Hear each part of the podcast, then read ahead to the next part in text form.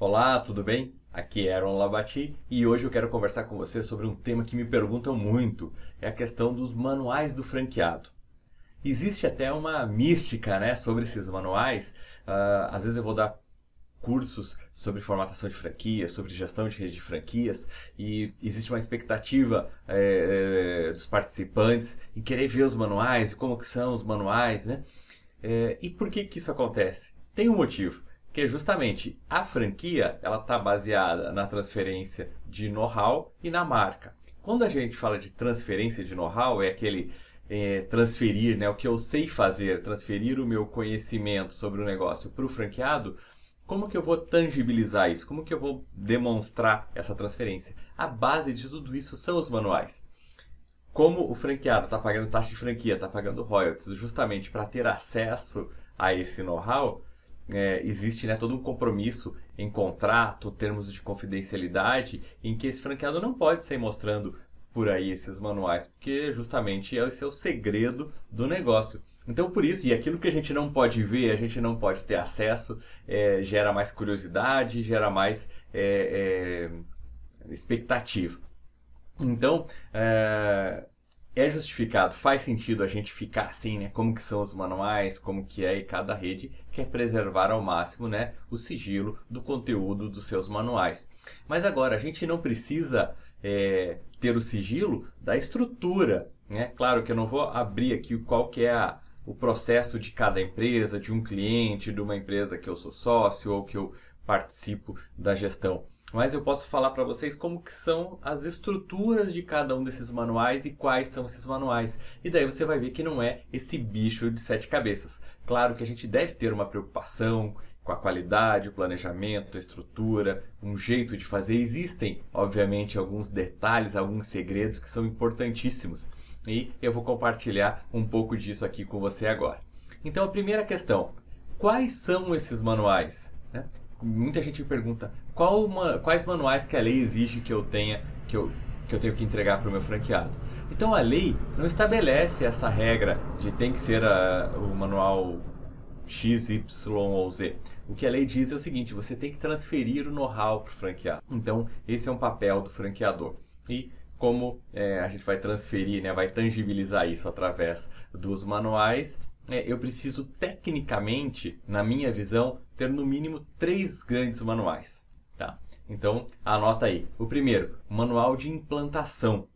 É aquele em que o franqueado, de posse desse manual, ele tem condições de buscar o ponto que vai ser instalado o negócio, formalizar sua empresa, é, contratar o arquiteto, comprar os móveis, os equipamentos, o estoque, contratar gente, preparar a inauguração, fazer a divulgação e começar a operar o negócio. Então, desde o momento em que é assinado o pré-contrato de franquia até que a empresa comece a operar, né? normalmente a gente coloca ali esse marco na, na inauguração, é, tem um manual de implantação certo? Então você tem que mostrar o passo a passo tudo o que acontece até a inauguração. Esse é o manual de implantação. Quanto mais detalhado, mais rico ele for, né, mais fácil vai ficar para o franqueado e para você, franqueador. Por quê? Daí ele não vai ficar te perguntando, te questionando o que, que ele tem que fazer a cada momento, o que, que ele tem que comprar, quem que ele tem que serviço que ele tem que contratar, porque já está tudo lá. O segundo manual, que também é extremamente importante, é o manual de operação. É aquele que diz o seguinte: como que é o dia a dia do, do negócio. É, se for uma loja física, quando eu abro a loja, o que é a primeira coisa que eu vou fazer? É, é limpar, é organizar, é abrir o caixa, é verificar o estoque, é fazer alguma encomenda de algum produto, enfim. É, e depois, durante o dia, de quanto quanto tempo que eu devo limpar, como que eu atendo os clientes, como que eu vendo, como que eu reponho meu estoque, como que eu faço um despacho, um pedido para entrega.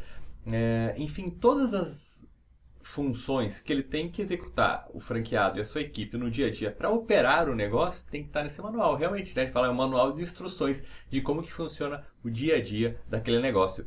Ah, e se, for, se não for uma loja física, se for uma franquia home-based, se for uma franquia né, virtual, da mesma forma. Como que é o dia a dia é, desse franqueado, né, a partir do momento que ele começa a pensar no negócio ali, é, é, é, na sua rotina o que, que ele deve fazer, que programação, ele deve primeiro ver a agenda, ou primeiro ele faz, despacha algum pedido, enfim, o como que é o dia a dia. E o terceiro manual é o manual de gestão. A maioria das pessoas que vai comprar uma franquia não é um empresário, então ela ainda não sabe gerenciar o negócio. Claro que o papel do franqueador não é um dar um curso de administração, né? É, mas sim a gente tem que dar todas as diretrizes para ajudar esse franqueado ele a ter sucesso no negócio e para ter sucesso ele precisa ter um conhecimento mínimo de gestão. Normalmente esse conhecimento, esse manual de gestão está alinhado em alguns grandes conteúdos, que é o, a parte de gestão financeira a parte de gestão de recursos humanos, a parte de gestão de estoque e a parte de gestão de marketing e vendas. Então, com esses quatro campos aqui, normalmente você vai ter um manual com esses quatro capítulos e vai fazer, falar, vai explicar como que ele gerencia. Se a tua empresa tem um software de gestão bom, né, robusto, bem detalhado, provavelmente todo o teu manual de gestão estará alinhado com os procedimentos do software como que ele gerencia a parte financeira, então vai ter uma base é, é, de referência a relatórios, a preenchimentos, a análises financeiras que são permitidas pelo software, como que ele faz o controle das vendas, o ticket médio, como que está o volume, né? Então tudo isso também pode ou não estar atrelado ao software de gestão. Quando o software facilita e a gente integra muito, né, as informações. Quando a gente fala de gestão, isso ajuda bastante. Não que seja obrigatório, mas é uma grande tendência na maioria das redes. Certo? Então, assim, eu pretendo ter aqui é, desmistificado né, a questão dos manuais do franqueado, explicando para você que a lei não exige especificamente um ou outro, mas o que eu sugiro, o que eu recomendo tecnicamente são três: implantação, operação e gestão. Beleza? Quer saber mais sobre franquias, formatação e mesmo sobre manuais. Claro que tem um monte de informações, um mundo aqui para a gente discutir sobre manuais. Então deixa sua dúvida, me manda aí sua mensagem, seu comentário que eu terei o maior prazer em responder. Te vejo no próximo vídeo, no próximo áudio. Até mais!